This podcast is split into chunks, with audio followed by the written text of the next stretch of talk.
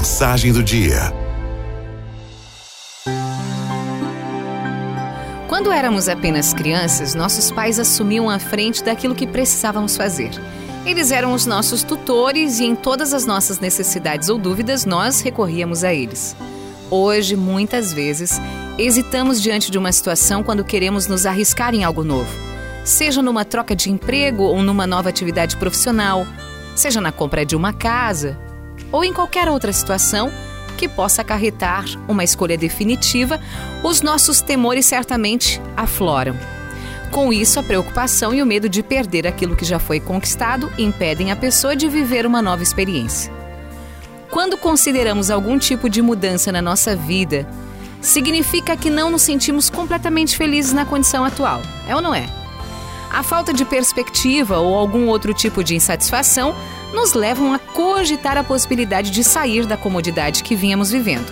Mas ainda assim, a nossa insegurança nos prende aquilo com o que estávamos acostumados ou que nos fazia nos sentir seguros.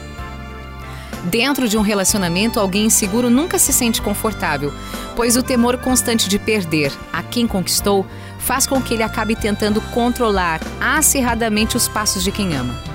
Entretanto, há quem viva no extremo desse mal e da sua insegurança exacerbada nutre o ciúme.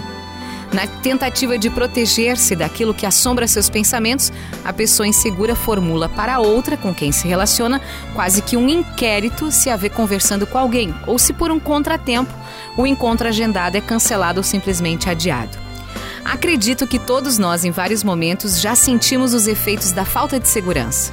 Embora conheçamos o nosso potencial para realizar algo novo, sempre nos pegamos avaliando as possibilidades dos acontecimentos, caso estes não atinjam o resultado esperado.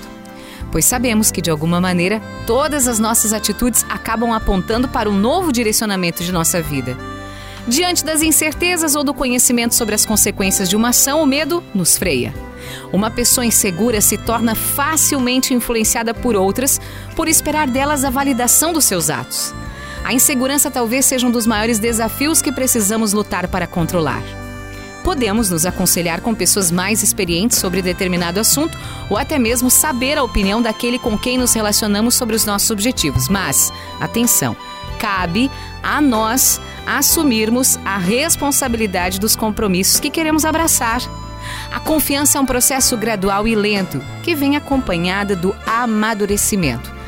Precisamos trabalhar para conquistá-la pois é com essa virtude, a confiança, que aprenderemos a enfrentar os desafios impostos pela vida. Araldo